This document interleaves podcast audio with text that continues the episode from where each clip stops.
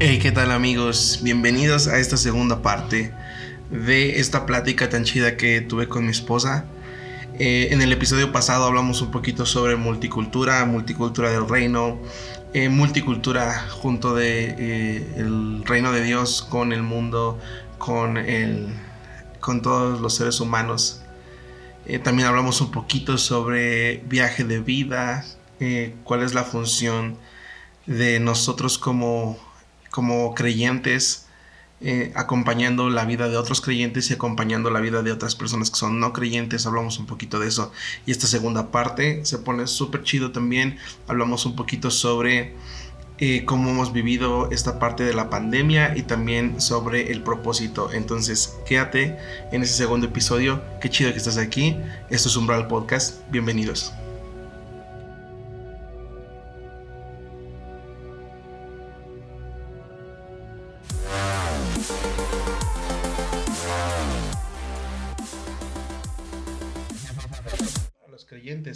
Justamente hace rato hablábamos de un tema bien, bien loco sobre, la, sobre si la salvación se pierde. y, y, Son ese tipo de pláticas que luego nos aventamos en las noches. Y se nos ocurrió una teoría bien loca, o sea, es, hay gente que cree en Jesús pero ha perdido su salvación. O sea, cree correctamente que Jesús es el Hijo de Dios, que Él nos perdona, que Él nos puede cambiar, pero no vive en la salvación, no, no están disfrutando la salvación, porque como lo decía hace rato respecto al reino de Dios que se ha acercado, que es Dios diciéndonos, eh, cambia tu manera de vivir para que puedas disfrutar de las bendiciones que tengo. Eso es lo que significa. y es que eso de, eso de, la salvación justo es como un paquete, ¿no? O sea, no es que nada más sea el vas a ir al cielo lo platicábamos sí, hay gente que piensa hace un ratito eh, antes de empezar.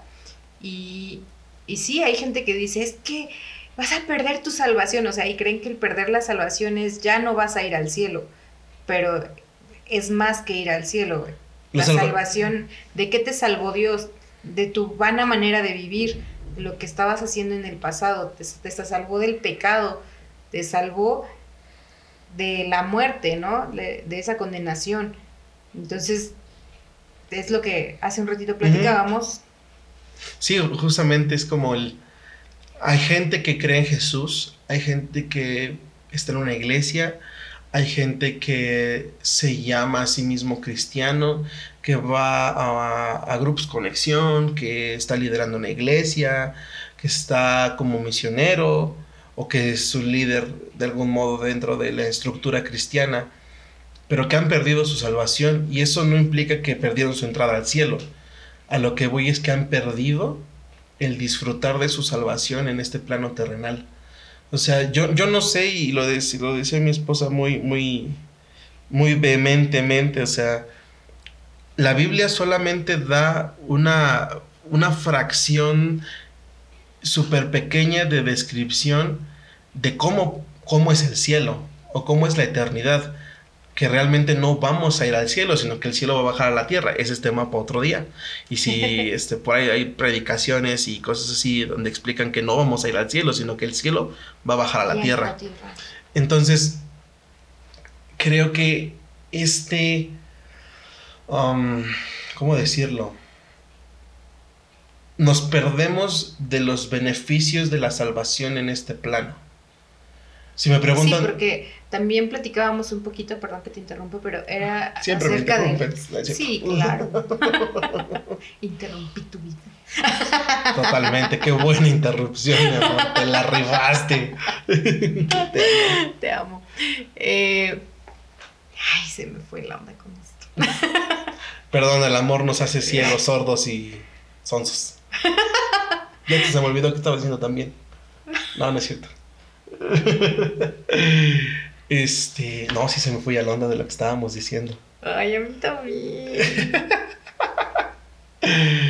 Entonces, este, ¿qué estábamos diciendo? Ah, ok, nos perdemos de los beneficios de la salvación en esta vida, en este plano, porque estamos a veces tan empeñados en, en seguir parámetros y preceptos de una religión que se nos olvida disfrutar de una relación con Jesús. Y platicábamos hace un rato de cómo es que la eternidad ya empezó. Sí. O sea, nuestra eternidad ya inició y ya podemos disfrutar de los beneficios de esa salvación. O sea, ya podemos caminar en salvación, ya podemos caminar en libertad, que es parte del paquete, ¿no? Sí. Sí, y es que a veces es co- como te explico. Hay, hay gente que vende la salvación como un seguro de vida. O sea, que es como que hasta que te mueras recibes los beneficios. Y no los recibes tú, los, los recibe Ah, otro, ¿no? O sea, y la salvación no es como venderte un seguro de vida. O sea, la salvación es venderte un, un paquete de disfrute completo en esta vida donde cuando tú sigues ciertos principios puedes disfrutar de un mejor matrimonio, puedes disfrutar de una mejor paternidad, de una mejor maternidad, de una mejor relación con tus padres, con tus hermanos, con la gente al lado. Es real, yo lo pienso así y esto es una opinión muy personal porque probablemente mi esposa tenga otra, otra idea, pero yo soy de la idea que si bien la Biblia no tiene todas las respuestas, tiene los suficientes principios para ayudarnos a vivir una vida plena. O sea, yo, yo lo veo así, la Biblia no tiene todas las respuestas porque, porque la Biblia no tiene un 2 por 2 es, 2 por 2 es 4, o sea, no lo veo en ninguna parte de la Biblia, entonces no tiene todas las respuestas. Tiene muchas buenas respuestas, tiene muchos buenos principios que son suficientes y que Jesús nos enseña y el Espíritu Santo nos afirma para poder vivir en plenitud a través de esos principios. Porque también viene esto, esta otra parte. Si la Biblia tuviera toda esta ecuación de cómo vivir exactamente al pie de la letra un matrimonio o exactamente al pie de la letra cómo vivir una paternidad o maternidad, entonces nadie se equivocaría y tendríamos todos un manualito así de, pe a pa de cómo vivir una maternidad y una paternidad, sin contar que los hijos, pues cada uno es diferente, que la persona con la que te estás casando no es igual a otra persona, que tiene sus luchas, que tiene su pasado, que tiene sus altas, sus bajas, y, y tiene un montón de cosas y de, y de- de- de historia por detrás. Entonces, si fuera una serie de pasos específicamente y órdenes directas de cómo vivir una, una vida, yo creo que en algún punto es- esas órdenes directas fallarían, pero creo que los principios que Dios... No, tal vez no fallarían, pero sí seríamos un ejército de robots. Ajá, ajá, exactamente. y es que es el, el punto, que al final, al convertirlos en un ejército de, de robots, ya estarían fallando. Del propósito Del de propósito Dios. para de nosotros, Dios. sí. Que el propósito de Dios en nosotros es una libertad de pensamiento, una libertad para elegirlo. O sea, a, a mí nadie me obligó a casarme con mi esposa. Yo la elegí libremente y, y estoy muy contento con la decisión que tomé. O sea, de verdad es... Ya no le queda de otra. de verdad estoy muy contento con la decisión que tomé y tenemos peleas y nos enojamos y nos hemos agarrado. somos imperfectos.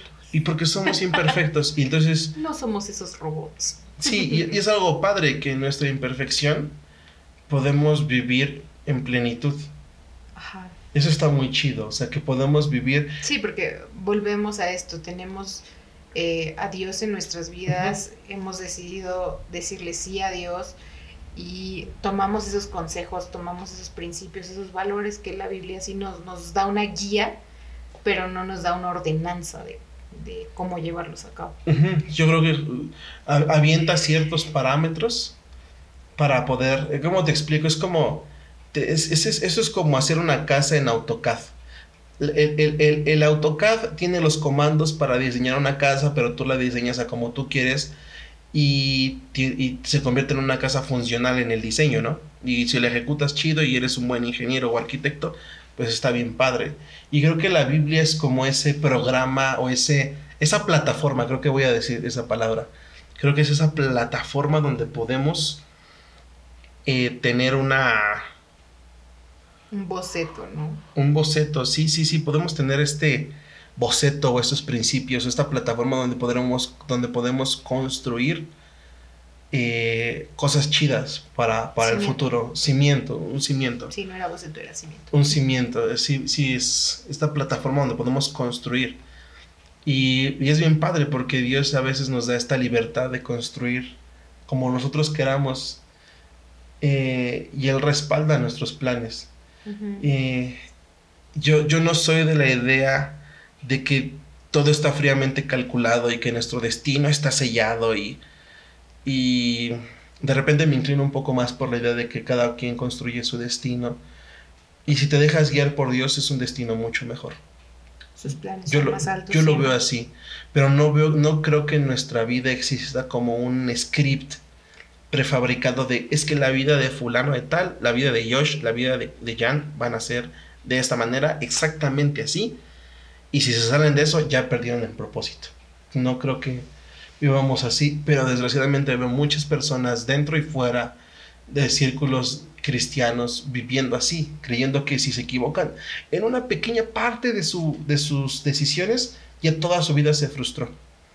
Sí creo que el propósito, el llegar a tu propósito se puede retrasar, pero no creo que se pierda completamente. Incluso se Entonces, puede cambiar. Yo soy de la idea que incluso se puede cambiar y no llegar al lugar donde ibas a llegar, pero no quiere decir que sea un mal lugar al cual llegar. O sea, no, no sé, voy, voy a poner un ejemplo bien tonto. De, de verdad voy a poner un ejemplo bien menso. ¿Has visto Digimon? No. Bueno, es que en Digimon había una parte donde tú podías evolucionar a tus monitos estos de maneras diferentes y las digievoluciones terminaban diferente, ¿no? Pero al final eran funcionales y cumplían un propósito y cumplían una forma. Entonces, eh, sé que mi ejemplo está súper burdo y bien raro. A los que han visto Digimon sabe de- saben de lo que estoy hablando. Pero, Estos niños millennials. perdón, I'm sorry. Crecí en los noventas. Y, y entonces veo que no es el- el- la vida de, de todas las personas, no voy a decir la vida del cristiano, creo que la vida de todas las personas es así. El punto es que cuando tú decides hacer partícipe a Dios de tu de los cálculos que vas a hacer para tu vida y las decisiones que vas a tomar, es como si tuvieras esta es como, es como si tuvieras a alguien susurrándote las respuestas del examen a veces. Diciéndote, puede ser la A, puede ser la B. Es más, las dos podrían ser correctas. Tú escoge cuál quieres. Y es que al final eso es lo que, lo que Dios hace, ¿no? Ujú. Te recomiendo que elijas esto para que Ajá. tengas Mayor esperanza. Sí, y la verdad es que yo soy de la idea de que nuestro futuro y nuestro destino no es estático. O sea, no creo que haya una sola línea temporal donde tenga una serie de decisiones específicamente nos lleven a un destino, en el sentido de que esa sea nuestra única opción. No sé, tú, tú cómo ves eso. No lo sé, tengo mis, mis discrepancias en esto, porque sí creo que los planes de Dios son más altos. También creo en, en- Pero tú crees que tenemos un, destino específico, hacer una sola cosa o una sola función y que solamente ese sea nuestro trayecto. Yo creo que sí tenemos un propósito al cual Dios nos ha llamado como más personal y más específico, pero creo que si hablamos de destino, creo que es como cuando haces un, laberinto, que hay varias opciones de resolverlo y puedes llegar a la salida, Ajá. pero hay distintos caminos por los cuales puedes llegar y creo que el propósito al final puede cumplirse con distintos caminos, ¿no? O sea, Ah, totalmente, es a lo que me refería. Sí, Ah, sí, sí. Por, por sí, ahí estaba, va. estaba como por ahí enredada va la en tu, bala. en tu Sí, sí, sí. pero sí ya. No, eh, eh, ahora imagínate que eh, fuera el mismo laberinto con diferentes salidas y diferentes caminos. Al final el punto era salir, ¿no? Y el, y el propósito del, del crucigrama, del, perdón, del laberinto es salir, ¿no? Pero imagínate que tres, tres caminos dentro del laberinto te dan a una salida y otros dos te dan a otra salida. Que no necesariamente es mala. Que puede ser funcional. A lo mejor, por ejemplo, yo, yo lo veo con nosotros. Yo tengo la idea, eso es muy, muy pensar mío, de que si yo no me hubiera casado contigo, probablemente hubiera explotado, hubiera, siguiendo, hubiera seguido explotando más mi lado pastoral y me hubiera quedado muchos más años en la iglesia donde estaba pastoreando y hubiera crecido de otra manera si yo hubiera tomado la decisión de no estar contigo, o más bien no hubiera tomado la decisión de estar contigo, creo que eso era- es más acertado. Ajá. Sí, que yo hubiera, no sé, hubiera dicho, ay, no, pues la Janet es bien chida, bien compita, y, ay, por fin ya la vi en persona, pero pues chido, guana, y nos vemos, ¿no? Seguimos de compitas.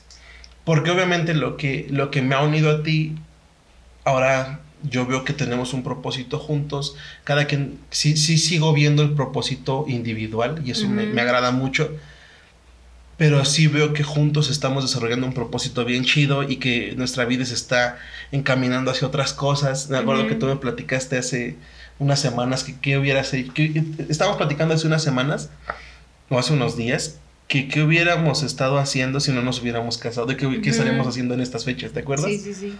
Tú me dijiste que estarías- en dónde? En Chile. Estarías en Chile haciendo una escuela, Una escuela de, de de consejería. consejería. Y yo probablemente este año estaría, tal vez seguiría con la iglesia, pero probablemente estaré viajando mucho para Nayarit y mucho para el lado de, del lado de Guadalajara y todo eso.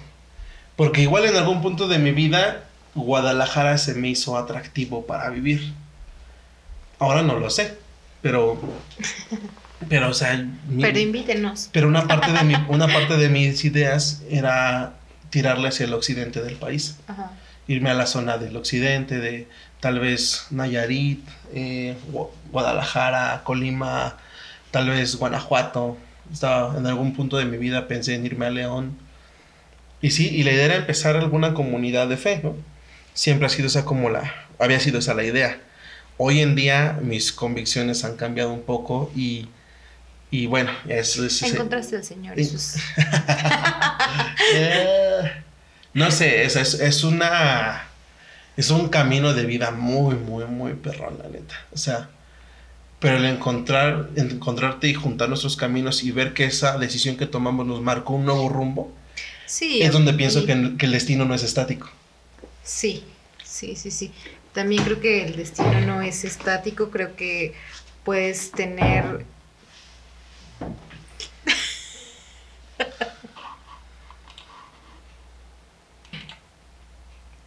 Sí creo que el destino no es estático. Sí creo que puedes tener como como esta carrera de relevos, ¿no? Donde van corriendo, van corriendo y de repente alguien se tropieza, ¿no? O sea, sí creo que el final puede ser que, como decíamos hace ratito, sea, es un propósito, llegar a ese propósito, pero vas a encontrar distintas obstáculos, distintos hasta caminos, pero al final si te van a llevar a lo mismo, digo, puede ser que en el camino tropieces, puede ser que en el camino tengas que saltar, puede ser que en el camino requieras ayuda, pero al final vas a llegar. Ahora, una, una pregunta bien interesante. ¿Tú crees que el propósito es un destino o es un medio? Los dos, ¿Sí? sí, ¿Por qué? porque sí. Porque yo digo, Yo creo que ah, también hay que como marcar esta parte de el propósito, ¿no? Porque el propósito de todo el mundo es como de, ay, es que ¿cuál es mi propósito en la vida? Y hay quienes confunden propósito con llamado, hay quienes confunden propósito con, no sé, el final de sus días, o no sé, así como muchas cosas bien random, ¿no? Y propósito puede haber propósito específico, propósito personal, propósito como iglesia. Entonces, depende cómo lo veas. Yo, yo creo que todos tenemos propósitos diferentes todos los días.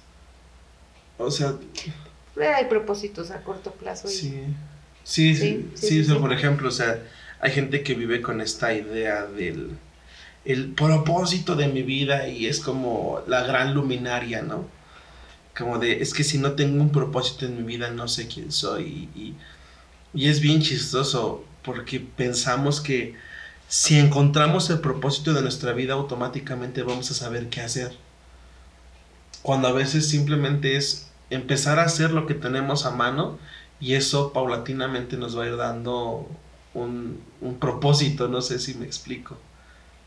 O sea, ¿cómo te explico? O sea, es como decir, um, ay, no se me viene un- un- algo así muy, muy factible a la mente, muy inmediato.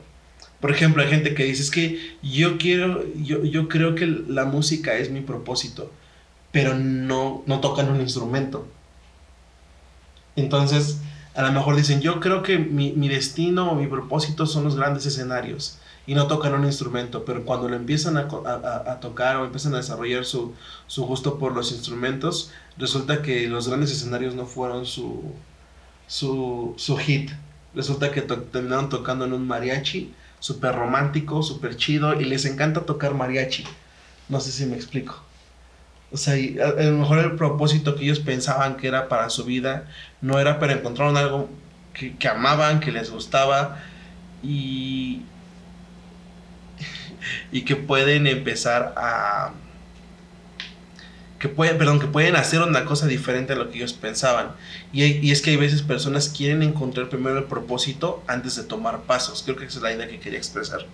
Que hay personas que quieren tomar, encontrar propósito y hasta que no saben bien qué va a ser el propósito de su vida, entre comillas, no toman pasos de acción. Y yo creo que para encontrar el propósito tienes que tomar primero pasos de acción. Es que también hay como pasos que son como como un tronco común, ¿no? O sea, yo creo que sí en el camino vas a ir depurando tus opciones, pero creo que, no sé, me gustaría escuchar como más, más opiniones, así que escríbanle a Josh. pero creo que sí debes tener un propósito para tener una dirección. O sea, yo sí difiero ahí y sí creo que si no tienes un propósito, puede que estés caminando y que estés caminando en círculos y que no tengas hacia dónde ir. Pero ¿cómo sabes ese propósito? Ahora, hermano. No, no, no, o sea, no, y, no, no, quiero meterme ahorita a escarbarle en el tema cristiano, o sea, hablo en general. O sea, entendemos cómo funciona esta dinámica dentro de tener una relación con Dios, pero ¿cómo sabes cómo tener un propósito independientemente de tu vida espiritual. Sé que está muy ligado. A lo que voy es... Sí, pero aún fuera del ámbito cristiano, ¿no? O sea, la gente tiene un propósito y, muchas veces te lo dicen, ¿no? O sea, es que tú tienes un propósito en esta vida. Eh, los optimistas y los ahora muy aclamados coach de vida, ¿no? Te lo dicen que tienes un propósito. Y sí, yo creo que todos tenemos un, un porqué, ya tal vez saliendo del tema eclesial, pero sí creo que si no tienes un por qué te levantaste hoy, no vas a lograr nada en este día. O sea, sí creo que debes tener como una meta, por llamarlo así, pero sí, porque si, si no estás caminando hacia ningún lado, pues nunca vas a hacer nada. Y, es que ahí es donde coincido contigo, por eso te preguntaba, ¿cómo consigues un propósito? Pero creo que justamente es eso, independientemente de que sepas, no todos sabemos, no todos sabemos exactamente qué hacer con nuestra vida. Pero yo creo que si te planteas metas todos los días, puedes ir construyendo algo, claro. es lo que te decía. Tenemos como un tronco común, ¿no? Como cuando entras a la prepa y llevas como, no sé, una prepa general hablando de eso, eh, llevas materias de todo un poco y al final decides a qué te vas a dedicar, ¿no? Claro. O sea, y el propósito al final vas, vas a encontrarlo así, o sea, ya sobre el camino vas a ir viendo tus aptitudes, tus gustos, todo con lo que puede irse afinando, que es para lo que tú puedes ser como mejor, dónde puedes aprovechar más tus talentos, y ahí es donde dónde vas a ser usado, ¿no?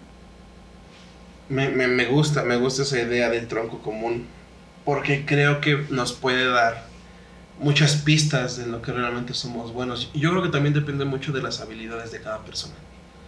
Creo que sí depende de, de qué, para qué eres bueno. Me acuerdo, me, me acuerdo demasiado de esta historia de Moisés cuando, cuando Dios le dice que él va a liberar al pueblo y y le pregunta Moisés a Dios, bueno, pero ¿con qué lo hago? Y, Dios le responde a Moisés, ¿qué traes en la mano? Y, Moisés literal traía un palo, ¿no? Traía una vara larga y dijo Dios, pues con eso. Y es como de, a ver, espérate. O sea, Faraón tiene carros, tiene vatos, tiene gente a caballo, tiene gente con espadas, tiene un ejército bien perro. Y tú quieres que vaya con un palo. Y, con ese palo. Y con esa varita con ese pedazo de madera, Moisés, al ser obediente de ese llamado, creo que cumplió algo muy chido. Bueno, no creo, cumplió algo muy chido. y, creo que justamente ese es el problema que tienen muchas personas. Y aquí digo, no tiene que ver si eres cristiano o no. Tiene que ver con el hecho de que si estás tomando acciones todos los días para encontrar cuál es tu propósito, cuál es lo que... Claro. Cuál, cuál es lo que tú tienes que hacer. A lo mejor tu propósito, y lo digo así, a lo mejor tu propósito es ser el mejor empleado de la vida. A lo mejor tu propósito es ser el mejor cargador de garrafones de agua. Pero siempre haciendo las cosas para, para, para lo mejor que lo puedes. Mejor, lo mejor que puedes para darlo a los demás, porque creo que ahí radica gran potencial de un propósito. Es que qué tanto... impactas a los demás. ¿Qué tanto impactas a los demás? Sí, porque al final ese es un principio fundamental, ¿no? El si vives para ti mismo, pues tu propósito carece de sentido. Entonces, eh, cumplir también como esta parte del llamado de servir a otros. Sí, totalmente. Yo creo que si cuando, estamos viviendo para nosotros mismos, eh, cuando tú, no sé, hay, es como, yo, yo lo veo como la gente que acumula mucho dinero y, y, dices, bueno, ese dinero, este, ¿para qué te sirve, no? No sé, yo tengo un problema un poco fuerte con las personas que acumulan y acumulan y acumulan dinero y no lo ponen a trabajar o no lo ponen en beneficio de otras personas que a lo mejor hoy necesitan salir adelante, ¿no? O sea, no, no digo que regales el dinero, pero no sé, o sea, simplemente lo, veo, lo vemos con, con amigos que nos cuentan de Sinaloa, ¿no? O sea, ¿por qué la gente quiere al Chapo?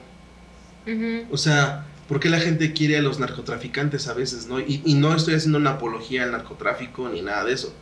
Pero ¿por qué la gente a veces quiere a esas personas que representan al pueblo? Porque dice, dicen por ahí que, si tú vas al lugar de origen de donde es este narcotraficante, pues ya hizo la escuela, ya hizo esto, ya pavimentó calles, ya mandó a poner no sé qué tanto, apoyos para la gente y les dan despensas y desgraciadamente todo eso es a costa de sangre y no, y no está chido, ¿no?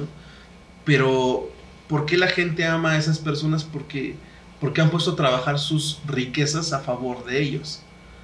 Porque las han, les han dado un beneficio, ¿no? Y la gente al final los, los ama por eso. Y, y quieras o no, crean un impacto en su sociedad. Obviamente el, el modus operandi, el, el, de dónde viene todo eso, desgraciadamente es dinero de sangre, ¿no? pero, pero hay veces que si te invitan un taco, pues tú no sabes de dónde viene el dinero para comprarte ese taco y a veces con el hambre que tienes lo menos que te importa es de dónde, de, dónde viene, ¿no? Me están invitando. Me están invitando un taco, o sea. Y, y, y, está, en el fondo esa mentalidad no está tan chida, pero en el momento eh, ¿cómo se dice? En el momento de la necesidad o en ese momento práctico. Está supliendo esa necesidad. Pues sí, te están regalando un taco, ¿no? Entonces, si dice, dice, y me recuerda este pasaje de la Biblia que dice, si ustedes siendo malos, si ustedes siendo malos saben dar buenas dádivas a sus hijos, ¿cuánto más el Padre Celestial les dará todo lo que necesitan? Claro. O sea, a mí me recuerda esa palabra, aunque está un poquito fea la comparación, pero me recuerda esa parte de la Biblia. Entonces, eh, esa, esta parte me, me, recuerda, me, me remite a que Dios tiene cuidado de nosotros. Mientras nosotros estemos buscando darnos a otros, mientras estemos eh, teniendo esta mentalidad de si lo que yo hago puedo ser, hacer de beneficio para otros, Dios sigue el cuidado de mí. Hay muchas personas que, son egoístas con lo que tienen, aunque son dinero bien habido, aunque es bueno para ellos, que cuando ven que otros dan, dicen, qué desperdicio, ¿por qué malgastas tu dinero en estarle dando a la gente? ¿Por qué malgastas tu tiempo en estar invirtiendo en personas si ni siquiera son agradecidos? Eh, me ha tocado ver, me ha tocado que me digan que, oye, ¿por qué, por qué, ¿para qué les das consejería? ¿Para qué les ayudas en su matrimonio? ¿Para qué les, para, qué te metes en su vida si a ti no te deja ningún beneficio? Si, a ti, si a ti no te reditúa, ¿tú qué estás ganando con darles un, un, un tiempo? ¿Acaso te pagan? O sea, hay gente que me ha dicho eso. Sí, pero pues al final la economía del reino funciona diferente. Sí, y es que, y es que justamente tienes toda la, acabas de decir la palabra clave, la economía del reino no se mueve como la economía que nosotros nos movemos. Hay gente que, eh, yo, yo de, no, ¿cómo te explico? O sea, yo de verdad estoy bien contento cuando viene gente y podemos invertir en ellos y a lo mejor no tenemos mucho, pero de lo que tenemos de nuestra bolsa damos, ¿no? Y ver otras personas que tienen las bolsas llenas y, y, y decir, ¿por qué ellos que tienen las bolsas llenas no pueden desprenderse para bendecir a otros? Y, a veces, soy honesto, a veces me da rabia. A veces me da rabia porque digo, por, o sea, yo estoy aquí escarbándole para poder eh, salir el, día a día adelante y con gusto doy lo que tengo porque sé que a otros les beneficia, pero porque a veces las personas que tienen bolsas llenas eh, no mueven un dedo para, para, para, animar o para darle a otros o invertir en otros. Pero justamente es cuando entiendes tu propósito, dejas de compararte. Definitivamente. Dejas de compararte con el que sí tiene y no da, con el que eh, da mucho, con el que da poco, con el que da más que tú, con el que da menos que tú. Mientras tú estés dando lo que tú sabes que puedes dar a la sociedad, al mundo, a los amigos, a los hermanos en la fe, mientras tú sepas que tú estás contribuyendo con tu granito de arena a este mundo, dicen sí, por ahí. Sí, totalmente, porque uh, una vez que tú has encontrado tu propósito, sabes hacia dónde caminas y sabes cómo caminas con quién caminas, ¿no? Uh -huh. En el caso de nosotros que hemos decidido que nuestro propósito es agradar al Señor, que hemos, en, en, cuestión de nuestro matrimonio, que hemos decidido que nuestro propósito es darlo a conocer, sabemos que nos conviene invertir en la economía del reino, sí. ¿no? Y que a veces para los hombres, para el ser humano es como tonto, ¿no? Como del, oye, pues si hoy ganaste 100 pesos y fuiste y se los diste a alguien más, pues qué onda, ¿no? O sea, y tú que ¿Eres ganaste, tonto, eres tonto, pues... O sea, pero no, o sea, al final nuestro propósito y nuestro llamado es, es invertir en el reino, ¿no? Es invertir sí. en... Y no nada más es como, ay, sí, porque somos bien desprendidos. O sea, no, es porque detrás de eso hay una intención de que conozcan sí. a Jesús, que conozcan por quién nosotros vivimos. Claro. Creo que platicábamos a principio de año, si no mal recuerdo, después de haber pasado algunos procesos de dejar cosas de, de iglesia, de misiones. Eh, bueno, cuando nos casamos, pues dejaste la iglesia donde estabas, que ahora estamos ahora en esa de iglesia, regreso. de regreso en esa iglesia. A mí Sí. me toca de- entregar la iglesia y cerrar un ciclo de cuatro años ahí, ahí eh, con la gente. Y entonces, pues te quedas sin el título, ¿no? De, de o eres pastor, o eres alabancero, o eres esto, o eres lo otro, o misionero, y te quedas sin el título y dices, híjole, ¿y ahora cómo le sirvo a Dios? Y creo que para nosotros ha sido un tema bien, bien padre poder reconfigurarnos en ese aspecto, reconfigurarnos en decir, ok, no necesito un título, no necesito esto, no necesito este, estar activamente en un ministerio, aunque no es malo, o sea, no, no lo digo desde el sentido como de, no les hace falta, no lo hagan, sálganse de la iglesia, carnal, no, o sea, no, No, para nada, al O sea, nada de si puedes estar en el ministerio, dale. qué chido, sé fiel. Pero, pero en, nuestro, en nuestro caso ha sido como, ok, ahorita que no tenemos el título, y de- en mi caso yo me había acostumbrado mucho al título. Y, y que no tenemos también ahorita como tal la iglesia físicamente, ¿no? Sí. Que ahorita todo es como en plataformas. Sí, digo, ahorita, Eso, ahorita- ahorita vamos a llegar a ese punto justamente, porque qui- quiero como que vayamos cerrando la plática con eso, pero, pero al- punto que voy es que, ¿te acuerdas que platicábamos de, bueno, si no estamos activamente en un ministerio, pues ahora qué vamos a hacer, ¿no? ¿Cuál es nuestro, Sí. cuál es nuestro ministerio? ¿Cuál es lo que tenemos que, que hacer ahora? Y, nos- y entendimos que más allá de- del ministerio, del título, todos tenemos un llamado a servir y encontrar la necesidad y pues caímos en la conclusión que este 2020 nuestro llamado, nuestro ministerio pues es eh, hos- hospitalidad. O sea, Entre varias situaciones por ahí. entre ¿no? varias cosas, pero principalmente ha sido hospitalidad. Vienen amigos de fuera de la ciudad, de fuera del país y pasan con nosotros y pues a lo mejor no pagan un hotel, no pagan comidas así fuerte. Pero, o sea, el punto es como ah, que ellos puedan encontrar un, hogar, una casa en, en, aquí en México, ¿no?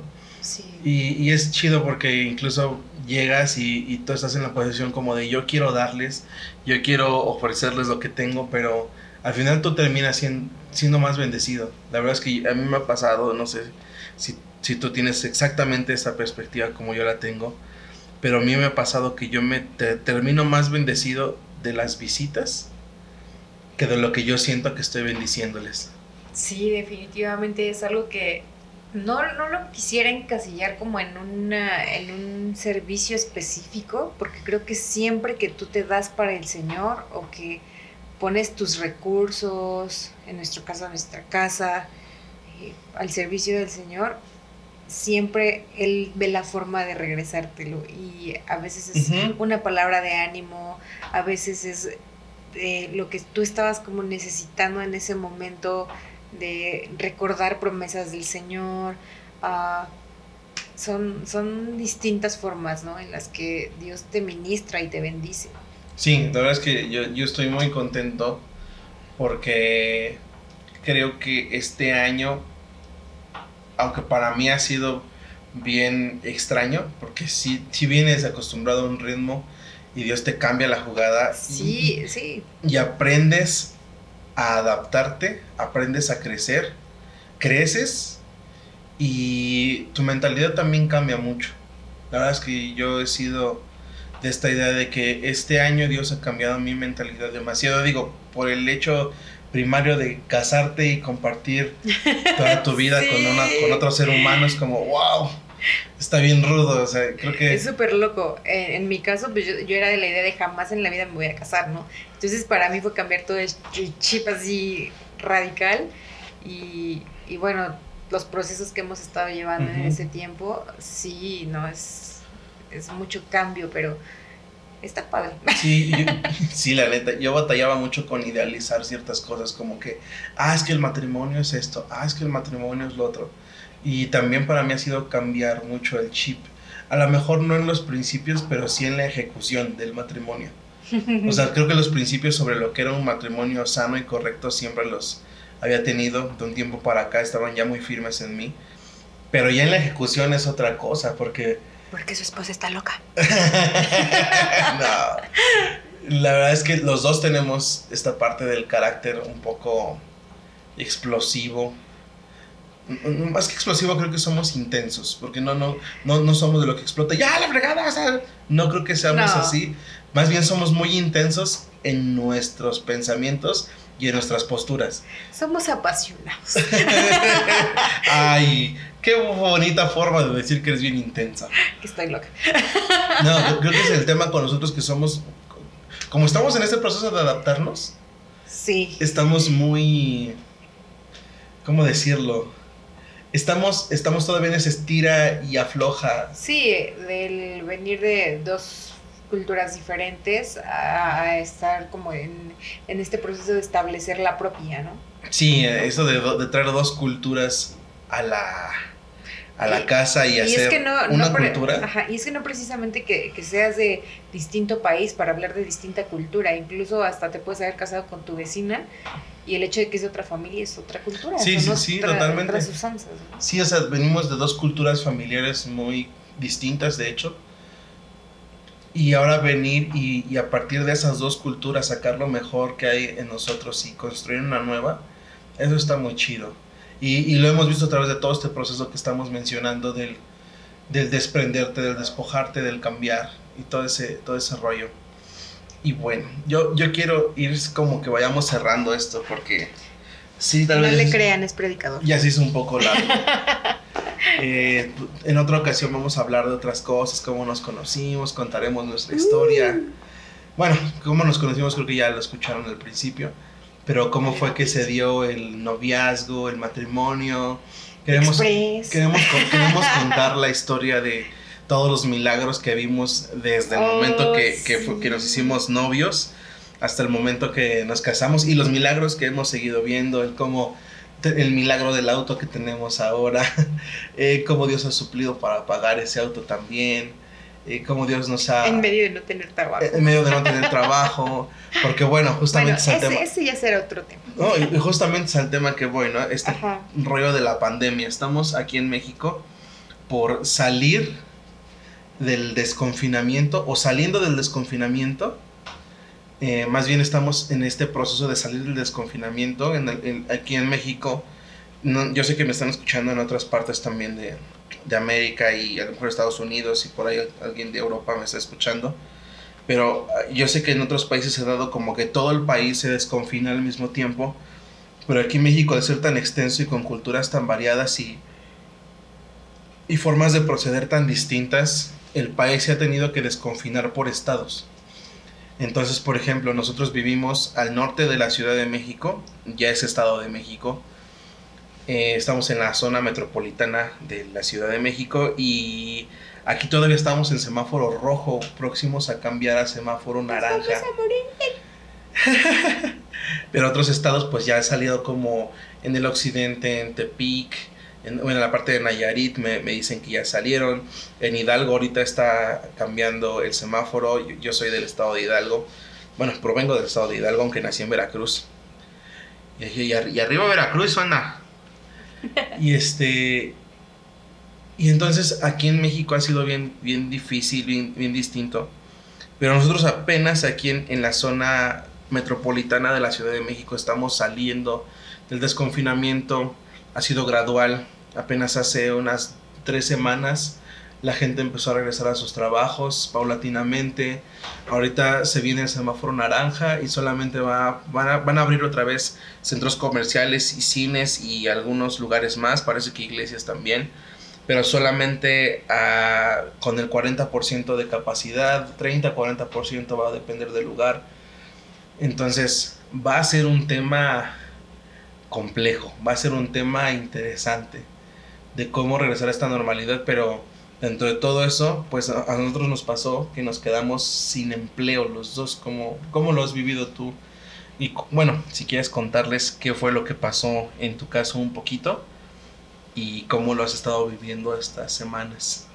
Mm, sí, eh, pues yo al ser parte de sector médico, el, más olvidado, el que nadie se acuerda que existe, los odontólogos, a es bastante complejo porque hay muchísimo riesgo, digo, estamos a nada de, tejido blando, tenemos una exposición por esta, esta cuestión de los aerosoles que se generan cuando estamos trabajando.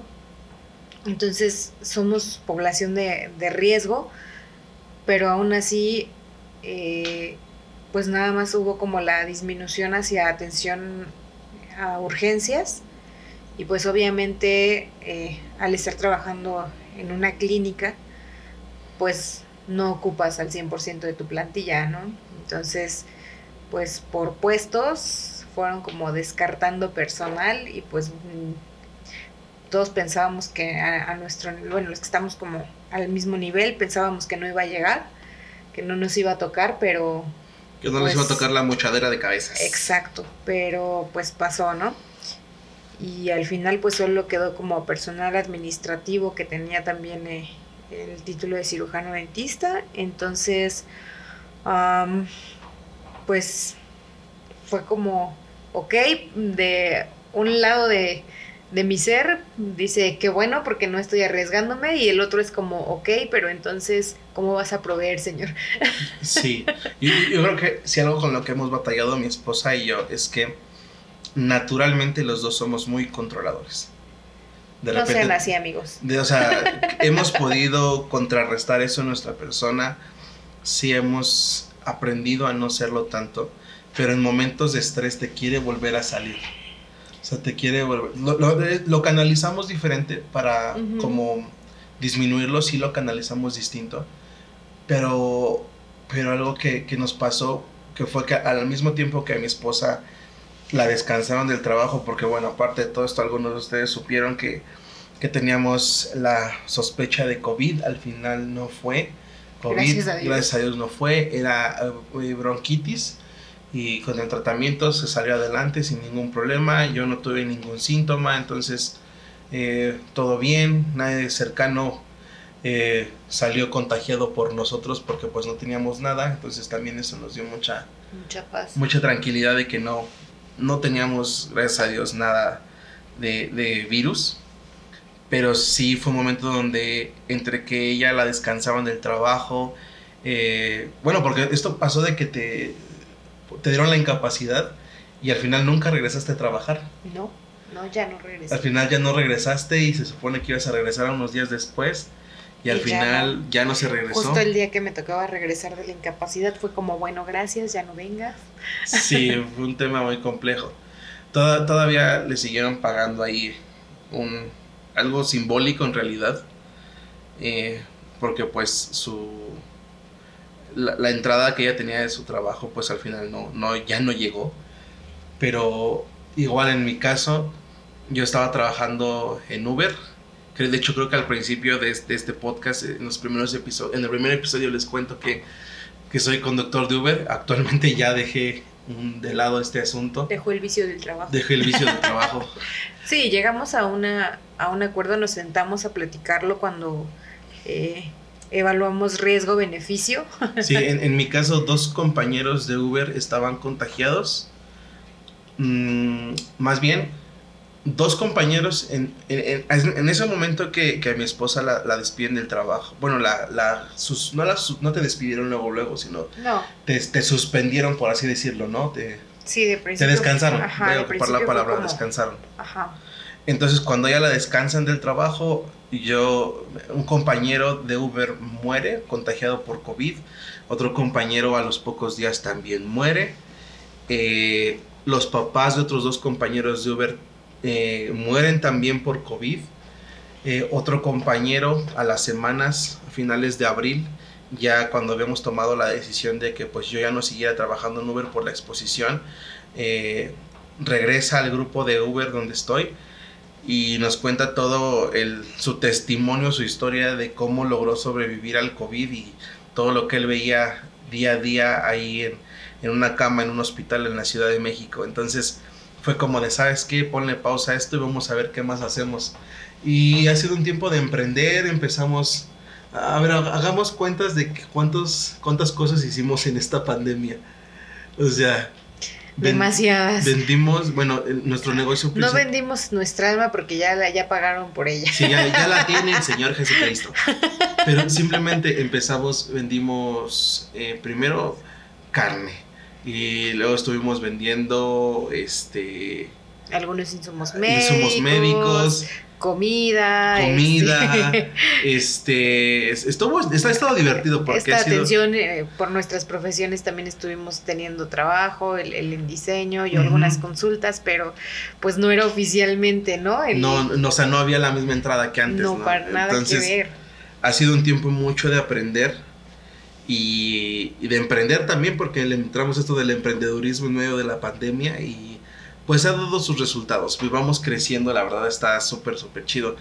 Pero el tema principal de esta pandemia para nosotros ha sido que va a sonar feo, pero nos hacía sin querer, sin querer queriendo, llegó esta, esta conclusión de que nos hacía falta un descanso de la iglesia para poder volver a, poner como sobre firme ciertas convicciones que teníamos. Llegamos a la conclusión de que nos hacía falta un detox. Sí, sí, totalmente, no sé. Que no propiamente que sea la iglesia, pero a veces también uno se va creando ciertos vicios, ¿no? Al, al estar de tiempo completo sirviendo, al estar bajo un sistema, si lo podemos llamar así, pero sí vas adquiriendo como ciertos vicios donde ah, no, no que sea, mm, no sé cómo explicarlo. En zonas de confort. Sí. O sea, te haces de zonas de confort, de, de, de, no sé, donde tú estás muy cómodo con tu posición, estás muy cómodo con lo que estás haciendo. Eh, diría, diríamos los mexicanos, le encontramos la maña. Te automatizas. Te automatizas, le encuentras la maña y le encuentras el truco de cómo hacer ciertas cosas. Y para nosotros el estar fuera en este momento de la iglesia, a más aparte de lo que platicábamos minutos atrás del, del no tener un, un, título o una ocupación específica dentro de la iglesia, ha sido un detox para nuestras vidas donde Dios nos ha estado hablando muy fuerte en cuestión de cómo llevar nuestro matrimonio, en cuestión de cómo tratar a personas que están eh, a nuestro alrededor, eh, cómo ser más certeros en cuanto a dar una consejería, en cuanto a cómo tener misericordia con otros, porque también a veces pasa que cuando estás dentro del sistema de iglesia, no es que la iglesia sea así en realidad, pero a veces uno al hacerse mañoso y ves que alguien tiene un conflicto que el, el sistema de la iglesia no puede resolver, a veces entras en este, o le doy el consejo que daría la iglesia, o me siento a escucharlo para entender cómo darle un consejo más certero, aunque ese consejo no sea exactamente el que daría a la iglesia. No sé, no sé, son cositas por las que hemos pasado, pero para nosotros ha sido un tiempo de detox, de reconstrucción, ha sido un tiempo donde si anhelamos otra vez la iglesia, si anhelamos otra vez las reuniones, estar con la gente que amamos, estar con los amigos. Eh, yo en este tiempo que, que eh, de casados que hemos estado acá nuevamente en la iglesia de donde inicialmente era mi esposa, pues empiezas a hacer amigos, empiezas a hacer amistades, empiezas a hacer conexiones. Y de repente, eh, por ese tema de la pandemia, que se corten, que tengas que hacer todo eso de algún modo a un lado, y ha sido como pesado, específicamente para mí, no sé, mi esposa, no sé si lo ha procesado diferente a mí, pero a mí me ha sido pesado por el hecho como de dejé mis amigos el año pasado y luego vengo acá a una nueva ciudad, empiezo a ser amigos y por la pandemia ahora no los puedo ver. Entonces ha sido como de, ah, señor, me hacen falta amigos, me hacen falta mis amigos cerca, quiero tomar un, un, café con ellos, platicar, jugar Xbox un rato, cotorrear, comer una pizza. Entonces eso ha sido como como lo que a mí me ha hecho falta, pero no sé tú cómo, cómo te hayas sentido en ese aspecto. Pues sí ha sido como bastante fuerte. Eh, a los que me conocen saben que soy como demasiado eh, kinestésica, entonces necesito el toca, juega y aprende. El apapacho. necesito estar en esa cercanía, necesito, o sea, yo soy mucho de abrazar a las personas. Eh, y, para mí sí ha sido como un, ay, llego a algún lugar y no puedo abrazar a nadie. Sí. es, como súper frustrante. Veo tu frustración cuando quieres, cuando saludas a alguien y es como de, no te puedo abrazar. sí, no, es como una súper limitante. Entonces, eh, con mis amigos, con incluso con familia, eh, tener esta, esta, pues sí, lejanía de cierta forma, ¿no? Ha sido bastante frustrante, ha sido como, yo sé que vamos a regresar y, e incluso las, las costumbres que tenemos en la iglesia de tal vez ministrar a alguien y, y abrazarlo o darle una palabra y, y, tomarle la mano, algo así que no va a pasar así. Y entonces tengo cierta expectativa de saber cómo vamos a regresar, pero también a la vez estoy como de, ah, estoy frustrada porque sé que no va a ser lo mismo y que es algo con lo que, bien lo dices, yo me sentía cómoda, ¿no? Y aparte, eh, el ver que esta parte del contacto funciona con las personas, pues es como, sí estoy un poco frustrada todavía. todavía es algo que, que tengo que llevar mucho al Señor porque no sé cómo vamos a hacer con el regreso. Sí, va a, ser, va a ser un tema complejo esto de regresar a la... Más bien, de entrar a la nueva normalidad. Sí. Yo, yo realmente pasé por un proceso eh, mental muy complejo. Aparte que estuvimos ocupados emprendiendo diferentes cosas para poder sacar los gastos de la casa adelante. Es por eso que también no me aparecí para nada en el podcast. Empezó la pandemia y me morí en el podcast. Es un mentiroso, bien sabe que vive en un lugar ruidoso. Aparte, aparte, los vecinos de acá arriba y, los vecinos alrededor son son... Son de, voy a grabar un podcast. ¿Vas? Vamos. Vas, vamos, así como el conejo de comunista, ¿no? El, el Box Bunny comunista, así. quiero grabar podcast y la vecina con su bocina y los vecinos con sus martillazos. El pan a todo lo que da. Y en las mañanas es el pan, el gas, el agua. Entonces todo el mundo llega aquí a gritar. Juntos aquí cuando está grabando. Entonces sí ha sido como, ok, cuando tengo tiempo de grabar, la verdad es que a veces ya estaba bien cansado, ¿no? Pero ha sido un proceso de deconstrucción mental. Yo escuché tantos podcasts sobre el tema del coronavirus que dije, ya no quiero hablar de ese tema, es el tema que está en boga. Ya y aquí está hablando del coronavirus. pero estoy hablando de la salida a la nueva normalidad, no del tema. No me quiero meter en ese tema de que... Eso es, ¿cómo se dice? Esas, em, se me fue la palabra. Esas cosas son del diablo. No, es cierto. No, esas controversias que, que, la gente... Ah, también eso es del diablo. La gente, las controversias cristianas y no cristianas sobre el tema del coronavirus. O sea, escuché tantas teorías, tantas cosas, eh, teorías conspirativas. eso es conspirativas. Hubo un momento donde estábamos como no más redes sociales, no más nada, vamos a leer y listo, porque todos están bien paranoicos. Sí, sí, sí, gente cristiana y no cristiana súper paranoicos con el tema. Entonces, volver a, la normalidad para nosotros, o a esta nueva normalidad de entrar, va a ser un reto. Creo que para todos va a ser un reto. Y justamente por eso quería terminar con este, con este tema. Eh, la vida es, es un reto por sí mismo. Estar aquí vivos y no rendirnos eh, ante las circunstancias es un, es un reto complejo. Entonces, yo creo que si ya atravesamos por este tiempo y esta pandemia y eh, de cada quien dependerá si este tiempo le ayudó para crecer o le, le estorbó y se estancó. La verdad es que todos pasamos por procesos mentales diferentes. Incluso mi esposa y yo pasamos por procesos mentales diferentes. Eh, respecto a la pandemia, no, no, en otro episodio podríamos entrar más en esos detalles de cómo vivimos la pandemia ya que estemos un poquito más adentrados en la nueva normalidad.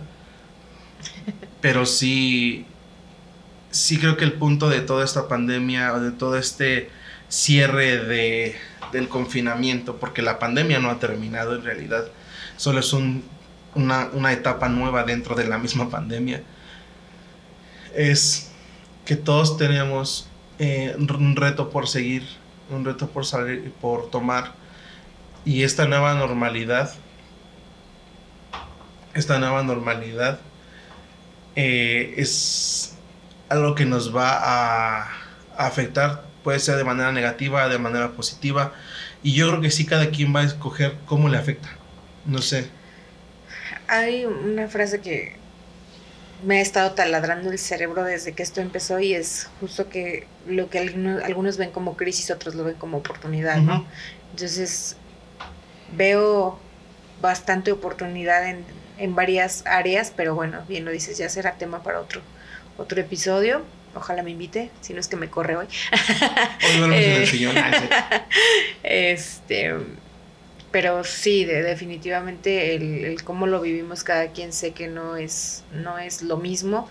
Hay gente que va a salir de esta pandemia súper eh, lesionada, perdón, súper lastimada. Sí. Porque perdió familia, porque perdieron trabajo, porque no hay lo suficiente para llevar el pan a casa, porque estuvieron encerrados solos y hay depresión o sea, son distintas cosas que sabemos que no vamos a regresar a esta nueva normalidad como estábamos antes, no vamos a vivir como vivíamos antes, pero nuestro día sigue siendo el mismo y esa es una esperanza, ese es un contentamiento y es un ancla fuerte. Me encanta eso último. ¿Te quieres casar conmigo? y, y, es que me encanta esta, esta parte de las circunstancias pueden cambiar, pero nuestro Dios sigue siendo el mismo, sigue siendo amoroso, sigue siendo fiel, sigue siendo eh, abierto con nosotros y Él nos ayuda en nuestra necesidad. Yo sé que está esta pregunta, bueno, ¿y por qué si Él ayuda en necesidad? Porque, porque hay gente sufriendo, porque hay gente muriendo. Desgraciadamente es el ciclo de la vida. Pero platica, y quiero terminar con esto, con una conversación que tuvimos hace unas noches, donde, eh, donde te platicábamos, ¿no? De que, porque hay gente que se pregunta esto, ¿por qué si Dios es un Dios bueno, por qué, por qué no a todos les va bien? Entonces yo te decía que al final en esta vida todos vamos a pasar por pruebas, circunstancias, y no es que Dios no tenga cuidado de todos, Dios quiere cuidar de todos. Y Dios en, su plan, en su amor y en su misericordia, Él ha puesto las herramientas para que todos podamos salir adelante.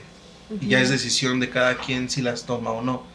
Entonces yo veo a un Dios abierto, dispuesto a bendecirnos incluso si no creemos en Él, a cuidar de nosotros a pesar de que no tengamos una fe en Él. Yo lo he visto de muchas formas, con amigos que no son creyentes y que veo que puedo alcanzar a ver la mano de Dios detrás de, lo que les, eh, les ha sucedido o las cosas buenas que han pasado en sus vidas. Y también veo que al final vivimos en un mundo natural con consecuencias naturales donde pues nos toca sortear estos mares de la vida pero que cuando ponemos nuestra confianza en Dios podemos encontrar herramientas eh, más que externas, que externas también a veces las hay, pero más que herramientas externas para poder, eh, no sé, salir adelante solamente, son herramientas internas para construirnos, para eh, reconstruirnos, para renovarnos, para que de cada proceso podamos sacar lo mejor que podamos y creo que este episodio como humanidad que hemos vivido es una buena oportunidad para sacar lo mejor que tenemos como hijos de Dios, como seres humanos, como personas que estamos buscando el bien. Sabemos que hay personas que no lo están haciendo, pero lo que nos corresponde a nosotros los que estamos buscando eh, hacer un mundo mejor es poner todo lo que está de nuestra parte para que este mundo, esta sociedad salga adelante. Parece que el esfuerzo a veces no es, eh, no tiene resultados ese esfuerzo, pero créanme que si uno a uno lo hacemos, veremos buenos resultados, sobre todo si ponemos nuestra confianza en Dios. Efectivamente, si crees verás la gloria de Dios. Pues bueno amigos, este ha sido el episodio de, este, de esta semana. En realidad creo que van a salir dos episodios de esto. Seguramente cuando terminemos de hacer toda esta edición saldrán dos episodios porque fue una conversación larga y creo que está chido. Está chido. Desde que empecé el podcast eh, y mi esposa me ha estado apoyando con todo esto, siempre le decía, quiero que salgas en un episodio conmigo. Y yo le decía, como por ahí del décimo, algo así, pero. Ahorita iríamos en el décimo, entonces, más que no hubo los otros nueve, entonces. Pues se llegó el tiempo, ¿no? Llegué aquí a base de engaños, amigos. de verdad, amor, gracias por, por, este tiempo. Gracias por este por grabar conmigo esto. Gracias por, por, navegar la vida conmigo y por aguantarme. Te amo. Y pues, amigos, eh, los dejamos Aquí detrás del micrófono, Janet Sánchez, Josh Vergara, la familia Vergara Sánchez. Les mando un saludo a todos. Bendiciones hasta donde estén. Nos escuchamos en el próximo episodio. Que Dios los bendiga. Recuerden, la vida se trata de umbrales, altas y bajas, movimientos y seguir adelante. Les mando un abrazo. Bendiciones. Bye bye. Adiós.